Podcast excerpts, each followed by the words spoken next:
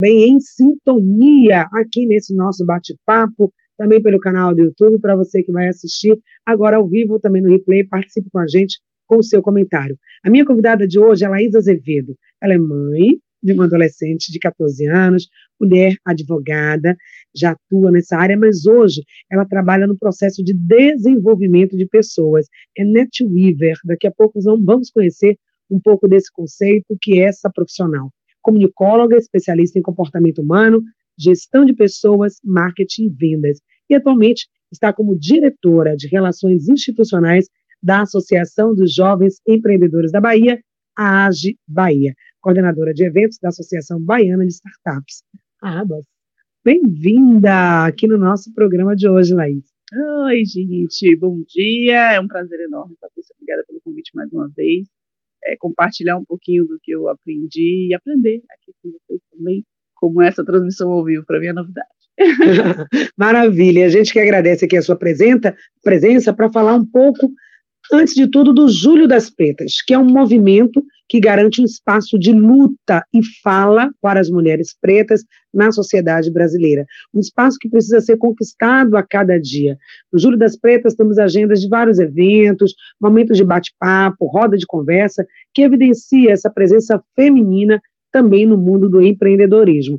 E a Laís, essa mulher, né, traz um pouco é, disso na sua própria história de vida, que a gente quer conhecer agora, Laís. Como é que foi a sua jornada de se reconhecer como uma mulher capaz, empreendedora, ativar a sua coragem e também fazer isso para outras mulheres.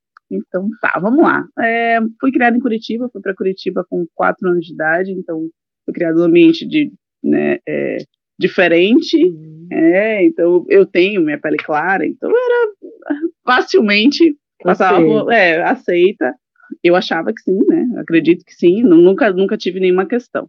É, voltei para cá, para Salvador, com, então, tinha 15 para 15 anos, fazer, fiz meu terceiro ano e optei nesse processo do terceiro ano, ah, não sabe o que fazer e tal, vamos fazer direito. Fiz direito, muito feliz, fiz um curso muito feliz.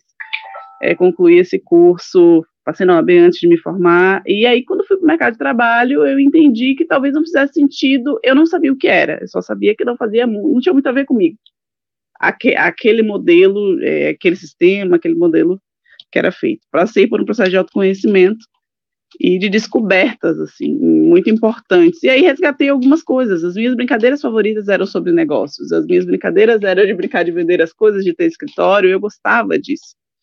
E nesse processo de autoconhecimento, testei várias coisas. Né, estudei sobre vendas, marketing, comunicação. Trabalhei como social media durante um tempo. No meu processo de desenvolvimento, vendi chocolate, vendi roupa, vendi maquiagem, fui consultora Mercado durante um tempo, mas eu queria descobrir como eu ia empreender. Mas nesse processo eu entendi que eu não, eu achava que eu não sabia vender. Era um problema para mim. Poxa, não sei vender.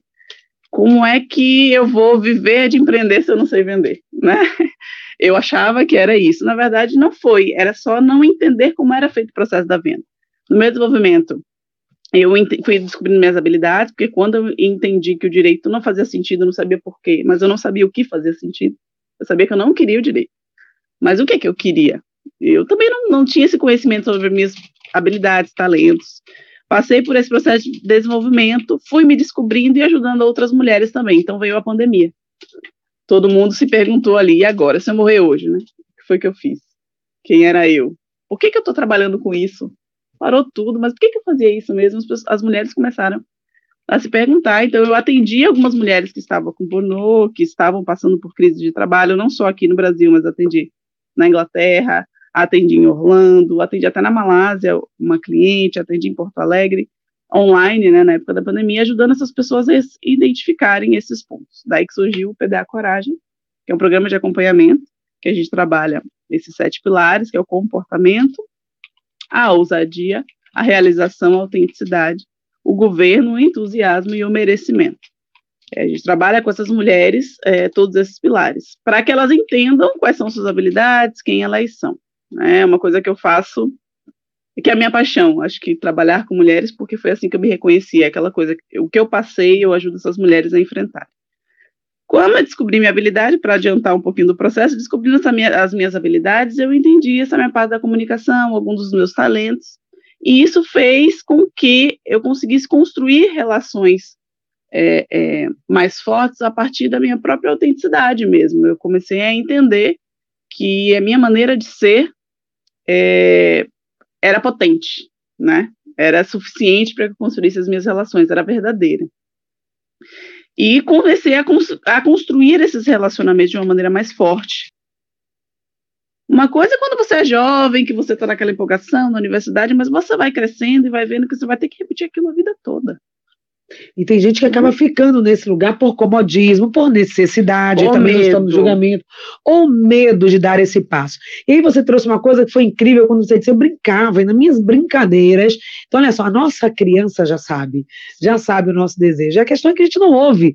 Essa criança ela é moldada, ela é adaptada, ela é domesticada, essa criança ela é esquecida, e ela está ali gritando que é a voz da sua alma, dizendo que aquele lugar não está legal, que aquele emprego não está satisfazendo, que você está infeliz mas você vai fazendo de conta que não é aquilo até um dia, porque até quando você vai sustentar essa não coragem de viver o que você quer? Então, esse resgate das brincadeiras, esse resgate da criança, ouvir a voz interna, o autoconhecimento vai ajudar bastante, né? É, é uma coisa que eu aprendi, inclusive, com a psicanalista mãe de uma grande amiga, ela me explicou que, me, me, me passou esse conceito de que o adulto troca o brincar pelo trabalhar. Agora, minha pergunta para vocês é o seguinte: hoje, com que você trabalha, qual é a relação que o seu trabalho tem com o que você gostava de brincar?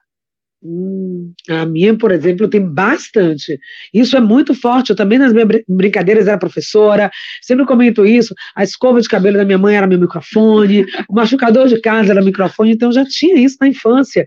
E dei ouvido a isso, essa sensação mantive. Agora, tem algo que você disse que é muito forte, até quanto eu vou bancar isso. Porque você pode até não saber. Aí você está me ouvindo, ouvindo agora, vai dizer: ok, tudo fácil, está iluminado e sabe qual é o seu propósito de vida, o tal é propósito, fácil. a minha missão, ok? Vim para o mundo para isso, aí você segue a sua reta na vida profissional, na sua formação, tudo ali alinhado direitinho. E quando você não sabe qual é o seu propósito, quando as coisas não estão tão claras assim. Mas aí você traz uma chave que eu acho que é muito bacana para a gente hoje, que você pode até não saber o que você quer, mas você sabe e tem a sua intuição dizendo o que você não quer. Aí é o passo da coragem, dizer, não, isso eu não quero. Eu até não sei o que eu quero, mas eu vou caminhar no escuro mesmo, sem saber, confiando de que vai aparecer. E você fez um pouco isso. Mas é preciso coragem para essa jornada, né? É, por isso que eu chamo hoje o programa de coragem, porque foi um pouquinho do que eu vivi, assim. É, foi um pouquinho, não, é o que eu vivo até hoje, e é por isso que eu falo em todas as nossas experiências, isso é, tem que ser aplicado, a nossa coragem tem que ser aplicada, porque vai continuar sendo difícil. Uhum. Aí, quando a gente fala, ah, porque a gente escolhe, as pessoas, ah, mas é muito romântico, né, para o adulto viver do que ama. A gente não é só a parte boa, não. A uhum. gente faz o que a gente gosta, mas tem muita coisa difícil do que a gente gosta, né? O processo é um processo muito difícil. Não é porque a gente escolhe viver do nosso propósito que ele é simples. Muitas vezes você vive sozinho o teu propósito. A grande maioria das vezes você vive que você acredita de uma maneira solitária. E não é apoiada, às vezes até desencorajada. Isso no universo feminino, que é o nosso foco de hoje, Exatamente. é muito forte. Mas para que você vai fazer isso? Já tem aqui a empresa da família, você poderia estar aqui, e isso não vai dar certo. E você deixa, simplesmente enterra seus sonhos no que eu chamo aqui, né, gente? No cemitério eterno dos sonhos. E se seu sonho está lá no cemitério dos sonhos, está na hora de resgatar. Exatamente, é o lugar que mais tem sonhos guardados, né? É o cemitério, muita gente leva os seus próprios sonhos para lá. Eu, eu acredito, na verdade, que as nossas escolhas, elas são. É, o autoconhecimento, de maneira geral, é difícil, tá? Quando a gente fala isso aqui, não é romântico, não, gente. É o autoconhecimento, primeiro, que ele não termina. Uhum. Nunca. É um processo. é um processo. Isso é para quem aguenta bancar. Literalmente, assim, é, para quem aguenta bancar para si, porque vai ter que lidar com coisas que não gostaria de mexer, e para quem aguenta bancar também a sua própria posição e postura para as outras pessoas, né? Sim. Que eu acho que é a maior, a, a maior dificuldade.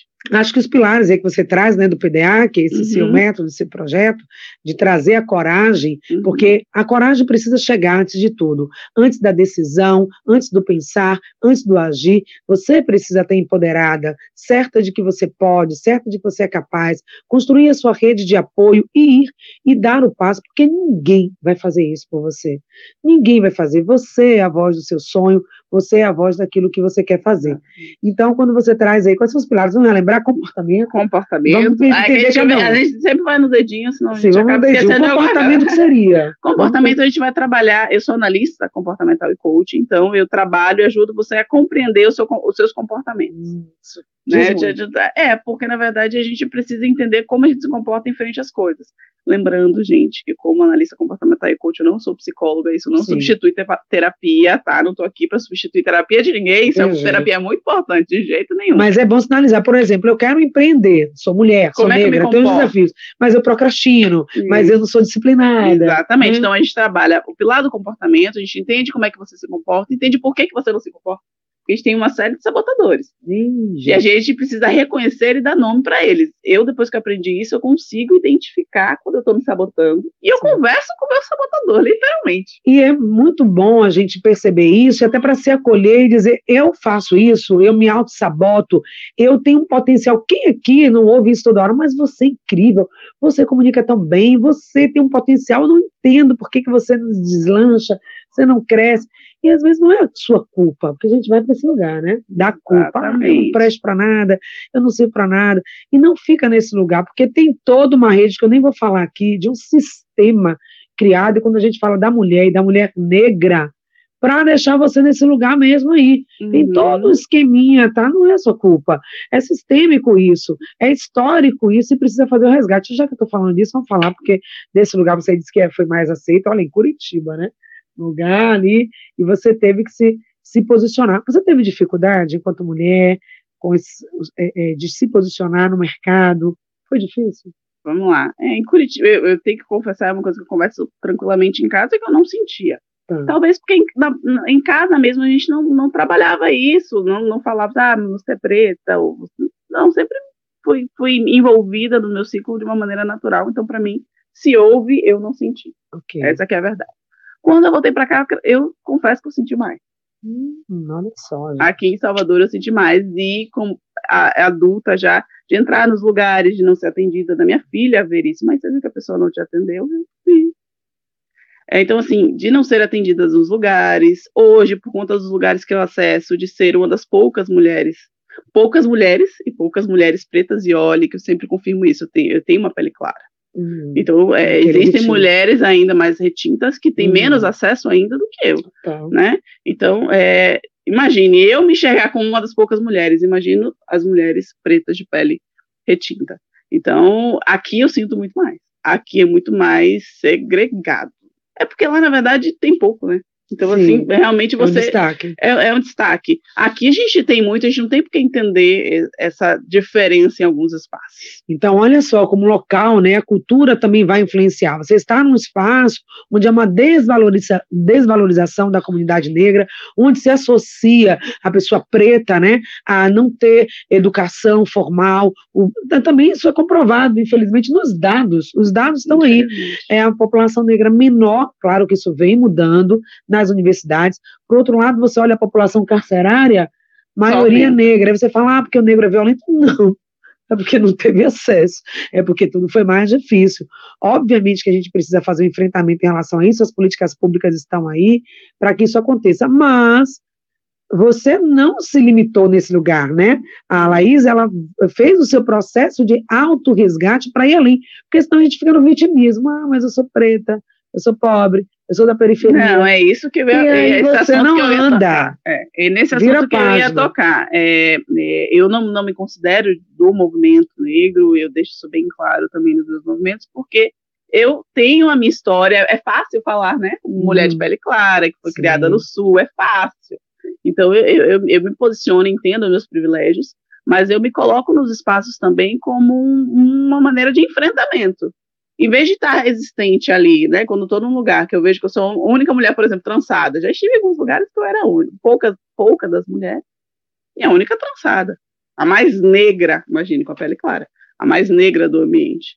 E eu passei, chama atenção, você sabe que as pessoas estão te olhando, e eu usei esse lugar para chamar a atenção mesmo, ah, para que as pessoas entendessem que ali era o nosso lugar, ao invés de estar resistente, né, porque, ah, estão te olhando, é porque você é negra, eu não, eu não levei para esse lado Eu ah. entendi que se eu tinha oportunidade de estar naquele lugar, eu tinha que sustentar e bancar, como eu falo, e bancar a minha posição é, nesses lugares. Eu acho que é isso para quem tem oportunidade de estar, que a gente tem que fazer. Beleza. Porque tem gente que não tem oportunidade. Com certeza, a gente precisa abrir esses espaços. E aí o Júlio das Pretas vai trazer também isso, essa presença da mulher no mercado, no mercado de trabalho, no empreendedorismo. E tem outro pilar aí, a ousadia. Hum. E você trouxe também governo. Como é que a gente entende essas duas palavrinhas Pronto. aí nesse universo? Então, a ousadia é isso de você bancar e estar nos lugares porque a grande maioria das pessoas se oprime. Ai, mas esse lugar, eu não me sinto bem, ou esse lugar não é para mim. Elas repetem, na verdade. Os lugares já não, não nos querem lá, como mulheres. Ou não nos querem lá como mulheres pretas. E aí a gente fica ainda mais constrangido de estar no lugar. Eu hum. faço o inverso, seja ousada. E aí eu falo isso também para a carreira, seja ousada. Qual é a sua escolha? E se der errado, tá tudo bem, tenta outra coisa. O que você não pode é permanecer em algo que você está infeliz por, por, medo de dar errado em uma outra opção. Então, a, a ousadia que a gente trabalha é isso. Poxa, eu quero bancar o quê? Como eu quero me comportar? Então, vamos lá. Vai fazer o quê? De que jeito? Banque isso. E o governo é você se controlar, você não permitir que o outro faça a escolha por você. Então, a gente trabalha esse pilar do governo de como eu administro as minhas próprias decisões. O governo é você se governar mesmo, você comandar suas próprias ações e decisões. É, o controle da sua vida está nas suas mãos, né? Você é aquele que decide, você, você no centro da sua vida. Não sua casa, não o casamento, não os filhos, tudo isso é muito importante, mas você precisa estar no centro e a partir de você que tudo vai se construindo. É difícil, aí você vem aquelas sabotadores, ah, mas eu estou sendo muito egoísta, pensando em mim, eu primeiro penso em todo mundo, depois eu penso em mim, né? Mas Sim. a mulher vai muito para esse lugar. Entusiasmo vai ser importante no empoderamento, por quê? Olha, eu sou suspeita, sou muito entusiasmada com tudo que eu faço. E é. quando a gente passa por esse processo da coragem, que a gente entende aquilo, as nossas habilidades e o que a gente gosta, viver entusiasmada faz com que a gente enfrente os desafios de uma maneira mais potente. Porque vai ter, gente. Não pensa que eu ia estar aqui sorrindo e falando é, que a gente faz o que a gente gosta, que não tem desafio, não. Só que quando você está entusiasmado e entende por que, que você está fazendo aquilo, você tem entusiasmo de todo dia entender por que, que você levanta cedo, porque você dorme pouco, é, tudo faz sentido. E você precisa trabalhar isso. O que é que me motiva nisso? O entusiasmo está muito ligado à motivação, só que motivação é só o, o botãozinho para começar, né? Quando você está entusiasmado com aquilo que você faz, você tem energia para o dia todo. Você não só começa, você permanece fazendo aquilo. Importante, fica aí no foco e realiza, vai é. até o final. E aí vem essa realização. Mas essa realização, ela está talvez vinculada a uma outra palavrinha que vai mexer muito com você, e talvez a questão do merecimento. Porque se eu não me sinto merecedora, se aquilo não é para mim, ah, eu não vou nem fazer, porque eu já penso, não, não é para mim. Aí eu deixo, passo a vez para outra pessoa e vou não me permitindo ocupar os meus espaços, porque o espaço da mulher, da mulher negra, da mulher preta, é o espaço onde ela quiser. E o Júlio das Pretas vem para dizer isso. Então, romper essa barreira do não merecimento é também muito importante e desafiador. Que para a mulher é muito desafiador, e para a mulher preta ainda mais, porque vem essa questão das crenças e da história. É, grande maioria, eu tive a oportunidade, obviamente, como eu já falei, né, de estar no sul, estudar em boas escolas, mas a grande maioria vem de uma história familiar, que os pais não tiveram acesso à educação. Então, quando ele entende que ele está avançando, ele se segura, ele fica, ela fica presa. Porque ela acha que ela tem que viver é, o que os pais viveram. É inconsciente, tá, gente? Todo mundo aqui quer crescer e desenvolver, mas de uma maneira inconsciente, de modo geral, a gente ainda fica preso com a nossa história a gente entende que a gente não pode avançar muito, é como se a, a nossa história, as nossas crenças nos puxassem, e a gente fica resistente, eu poderia fazer isso, mas, ah, minha mãe não teve estudo, é isso, é você ter a, a coragem e entender que você merece alcançar mais, inclusive para dar mais para tua família, uhum. dar mais para os seus, Exato. né, para valorizar e para e para reconhecer de onde você veio. E trazer esse pioneirismo, porque também costumo dizer, Laís, Laís, não sei se você concorda, quando uma mulher ela se empodera e ela faz acontecer, ela rompe esse ciclo, né, de histórico. Ela olha para isso, ah, mas minha família sempre foi assim, as mulheres pretas estavam no mercado de trabalho doméstico, não desqualificando o importantíssimo trabalho, mas elas podem mais, se elas estão por escolha, ótimo, mas se estão por falta de oportunidade, não merecem olhar para frente. Quando você rompe essa bolha e você se torna pioneira, você não só resgata a sua história, mas resgata a história de toda a sua ancestralidade das mulheres que vieram antes de você e que não tiveram a mesma chance. E você abre caminhos para as mulheres que virão depois de você. Isso. Nossa, chega no arrepio só de falar. é só de falar nisso, porque é nisso realmente que nós acreditamos e que bom que a gente tem um mês que é o Júlio das Pretas, para evidenciar as mulheres que romperam as bolhas em todas as áreas, na área da tecnologia, na área das artes, na área do empreendedorismo, na área da educação, na área da ciência. E aí a gente vê, Analise, que a gente tem mulher a mulher negra ela está ocupando esses espaços. Fala é, um é, é, na verdade, hoje na Associação do Jovem Empreendedor a gente tem e aqui fazendo uma, não sei se ela está nos ouvindo, a Lana Salles, nossa presidente, a primeira gestão 100% feminina e a primeira presidente preta, né, na Associação do Jovem Empreendedor da Bahia, trazendo também essa visão de espaço para as pessoas e para as mulheres, né, é, nesse lugar. E eu acho que é isso que a gente vem tentando fazer, a gente não quer, a gente quer apenas ocupar o lugar que a gente também pode ocupar, né, não só como mulher preta, como mulher, primeiramente, aí eu volto na minha história como advogada. Tem uma coisa que eu me lembro muito, eu me formei muito nova, e era muito difícil, muito nova, é, parecia muito menina, e era muito difícil nas audiências eu enfrentar homens como advogados. Hum. Eles não respeitam as mulheres. Eles não respeitam as mulheres, não respeitam as mulheres jovens, não respeitam as mulheres advogadas pretas. Então era muito difícil de você tinha que bancar mesmo, você tinha que ter postura, você tinha que sustentar o que você estava falando. Isso tudo vem para os outros caminhos, como eu disse, espaços que você vai que só tem homens, homens brancos, homens mais velhos, é, espaços que tem muitos homens, às vezes até homens pretos também, mas poucas mulheres.